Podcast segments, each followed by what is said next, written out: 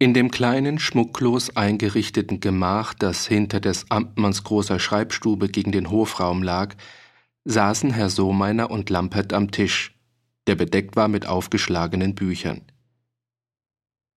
Der Amtmann führte den Sohn, der seinen Dienst als Aktuarius beginnen sollte, in das verwickelte Wirtschaftswesen des kleinen Reiches ein – und hatte dabei viel mehr von böser Schuldenlast und Rechtsbedrückung zu reden, als von friedlichen Lebensgütern und erfreulichem Besitz. Misswirtschaft im Inneren und ruhelose Fäden nach außen hatten den Landbestand des Stiftes beschnitten, die Einnahmen geschmälert, den Verbrauch gesteigert, die Schulden vermehrt. Es war eine böse Zeit, ein hartes Leben. Nie war Friede an den Grenzen. Nahm sich das Stift der Seinen kräftig an, so gab es blutige Händel. War es geduldig und nachgiebig, so stellte es sich der Unbill und Willkür auf allen Seiten bloß. Die Brüder vom heiligen Zeno zu Reichenhall versäumten keine Bedrängnis Berchtesgadens und schluckten bald einen Grenzwald und Bauernhof, bald einen strittigen Jagdberg. Und Salzburg, das auf Betreiben der bayerischen Herzöge das gartnische Land nur widerwillig aus langer Pfandschaft entlassen hatte, erschwerte ihm eifersüchtig den wachsenden Salzbau und wartete auf eine günstige Stunde, um als fetter Wolf das magere Lamm zu verspeisen. Allweil sind wir wie ein gehetztes Schaf.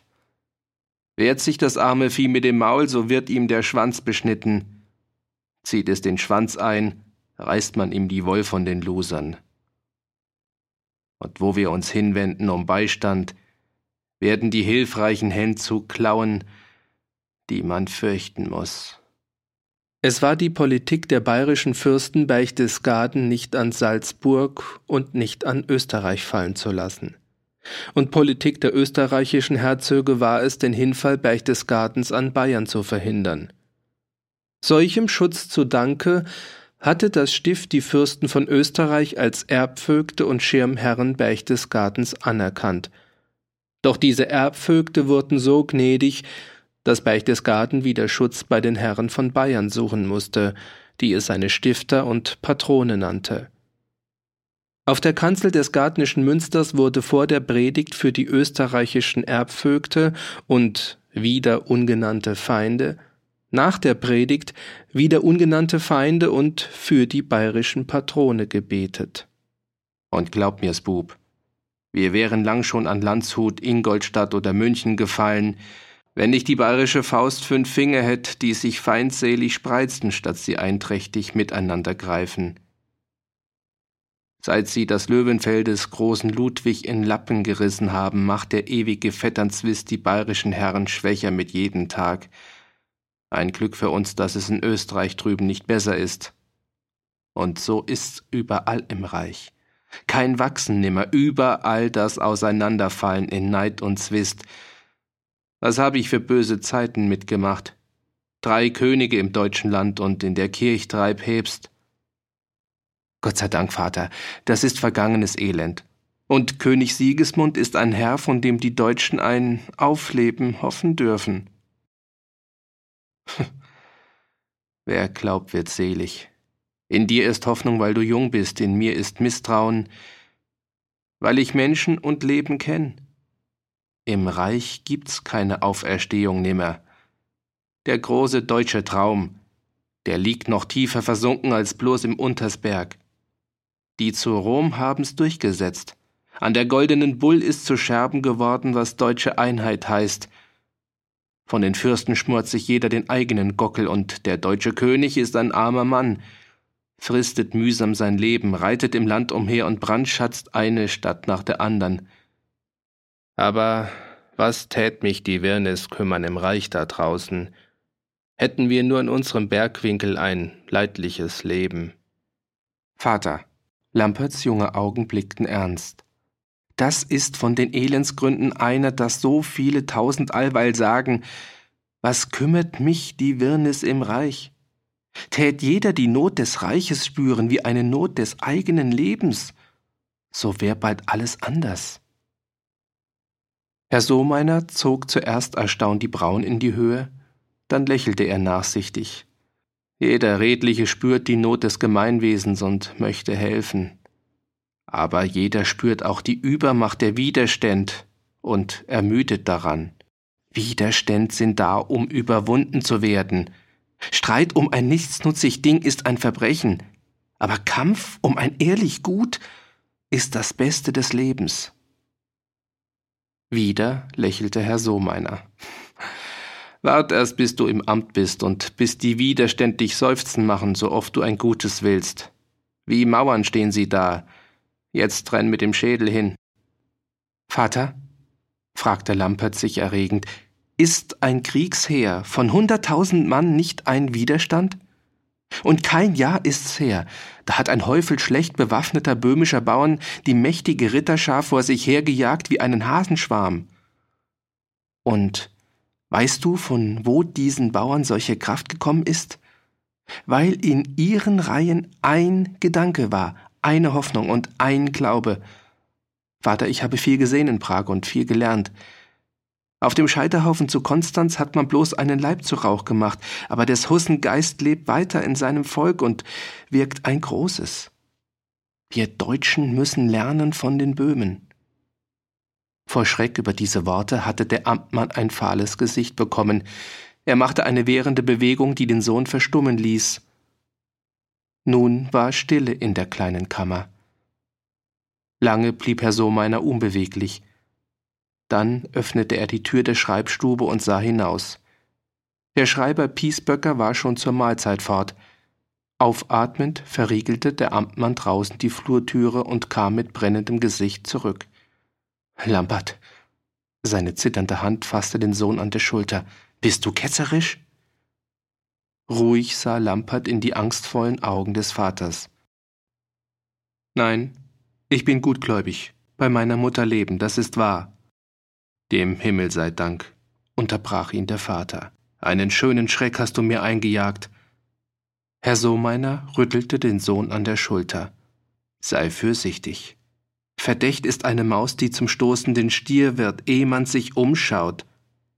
Zu Regensburg haben sie heuer den Kaplan Grünsleder, bloß weil er den Huss verteidigt hat, auf dem Markt verbronnen. Überall ist das ketzerische Elend los. Bei uns hat's auch schon angefangen. In der Woche, ehe du heimgekommen, hat man einen Salzkerner gefasst, der ist ein Bruder vom freien Geist gewesen und hat eine höllische Lehr ins Volk geredet. Er wär durch die Gnad des Himmels völlig eins mit Gott geworden und tät nimmer sündigen können. Und wenn der Mensch bloß allweil lebt nach seiner Natur geheiß, so dürfte er sich alles erlauben. Und es gab für ihn kein kirchliches und kein menschliches Gesetz mehr. So eine Verruchtheit, der Mann ist gestäubt worden, dass er an seiner Buß versterben hat müssen. Lampert sah das angstvoll erregte Gesicht des Vaters an, und plötzlich sagte er Zu Prag. In der bayerischen Burse hat einer eine wunderliche Frage getan. Er hat gefragt Wenn Gott allmächtig ist, warum hat er die Menschen nicht bloß zum Guten erschaffen? Warum auch zum Bösen? Gott muss doch stärker sein, als der Teufel ist. Weil Gott allgütig sein muss, kann er das Böse nicht zulassen, nicht selber schaffen. Aber das Böse ist da. Oder sagen bloß wir Menschen bös und Gott sagt gut? Zu allem? Weil alles sein Werk und Kind ist? Und was für Antwort hast du dem Tropf gegeben? Ich hab geschwiegen. Lampert lächelte.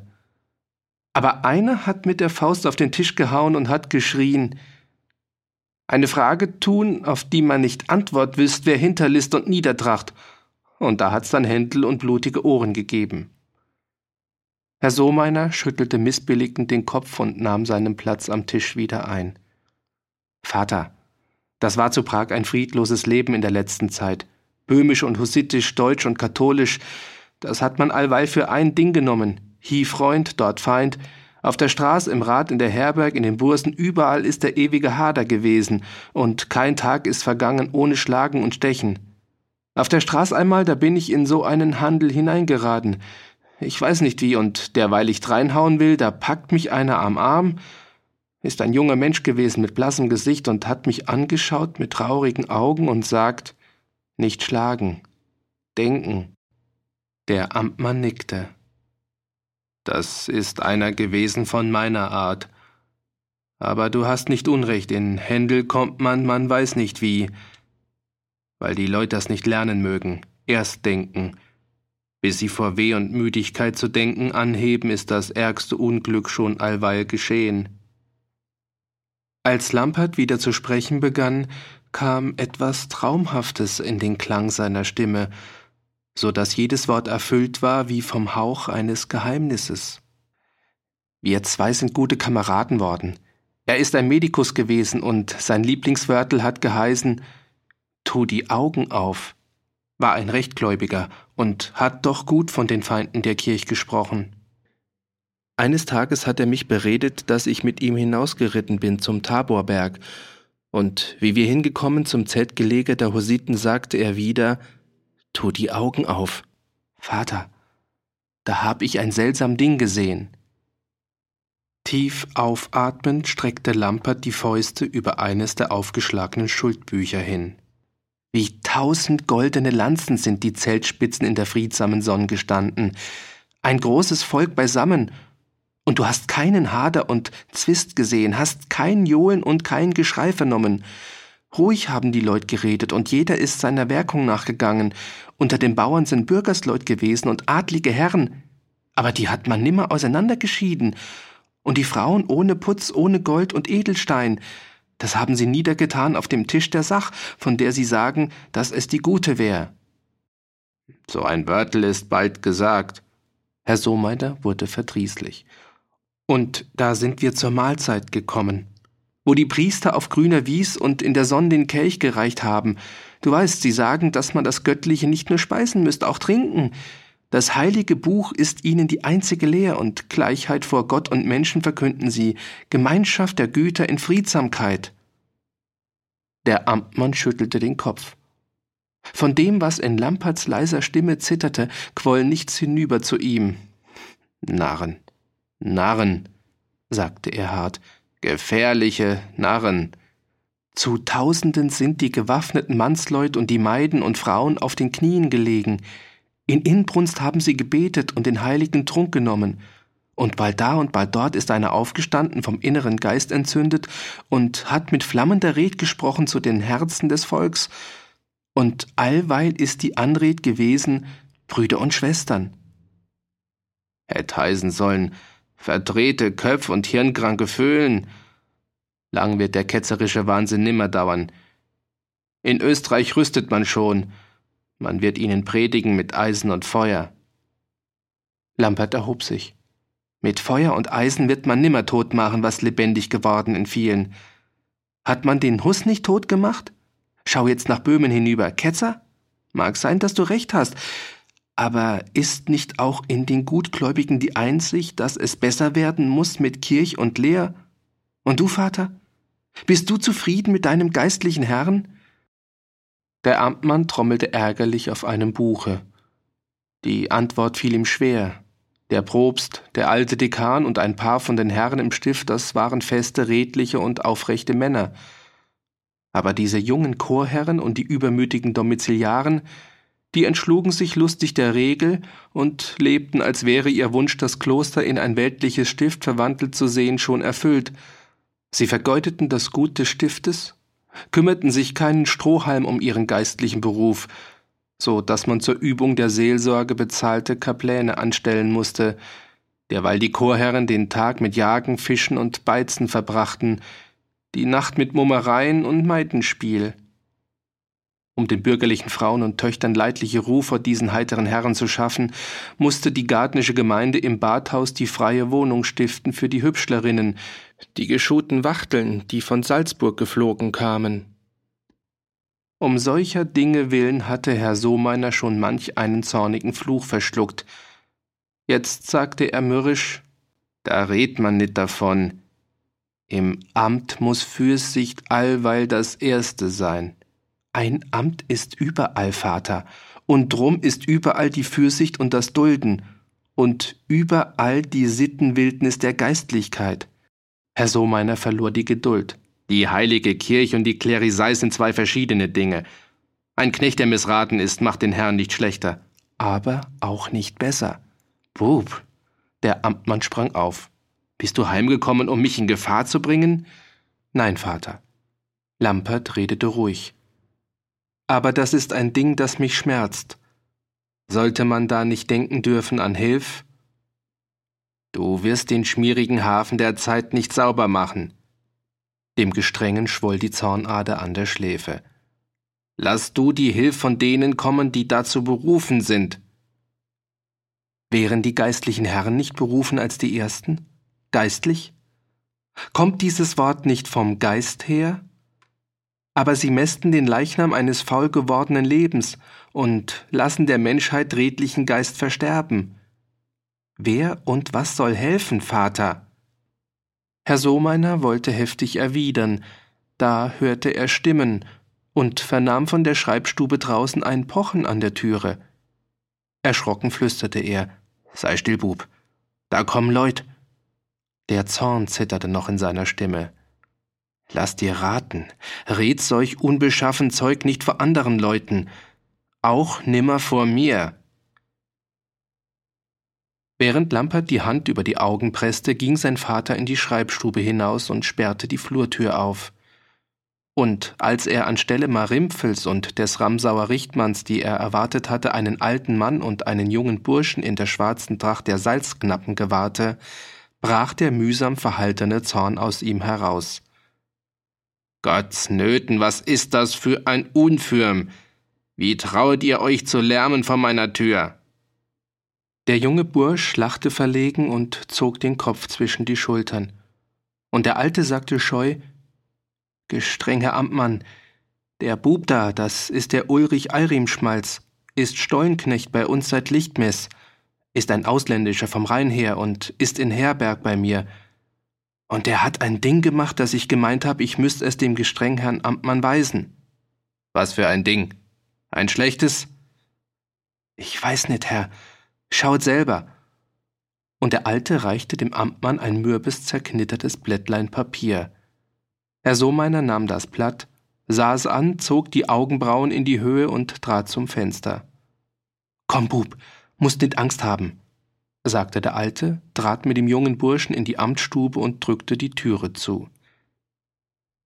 Am Fenster betrachtete Herr Sohmeiner das Blatt, auf dem drei schwarze Reihen dicker, gleich großer Schriftzeichen waren, plump und unsauber, schief aneinandergereiht, ähnlich der ungeübten Schrift eines schlechten, schwerhändigen Schreibers – aber lesen konnte man's. Und jede der drei untereinander stehenden Zeilen sagte das Gleiche. Ulri Eirimsmals der Menzer, Ulri Eirimsmals der Menzer, Ulri Eirimsmals der Menzer. Herr Sohmeiner schüttelte den Kopf. Was ist das für eine Narretei? Er guckte das Blatt wieder an, während Lampert aus der Kammer trat. Das sieht aus, als hätt's ein Geißbock geschrieben mit dem Huf. Red, Bub, sagte der alte Bergmann, tu dem Gestreng alles weisen. Geldherr, das ist ein erstaunlich Ding. Erstaunlich? fragte Lampert. Was? Dass einer schreiben kann und keine Federnit braucht. Lampert nahm das Blatt, das der Vater ihm reicht, und besah die wunderliche Schrift. Der junge Knappe, dem bei der Sache nicht recht behaglich zumute war, begann zu erzählen, immer scheu den gestrengen Amtmann musternd. Er wäre zu Mainz daheim, Sohn eines Zinngießers, von zwölf Geschwistern das jüngste.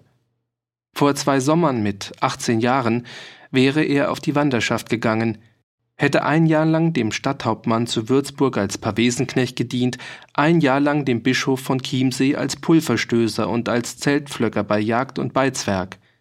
Die blauen Berge hätten an seiner Seele gezogen, und so wäre er nach Berchtesgaden gekommen und Stollenräumer im Salzwerk geworden.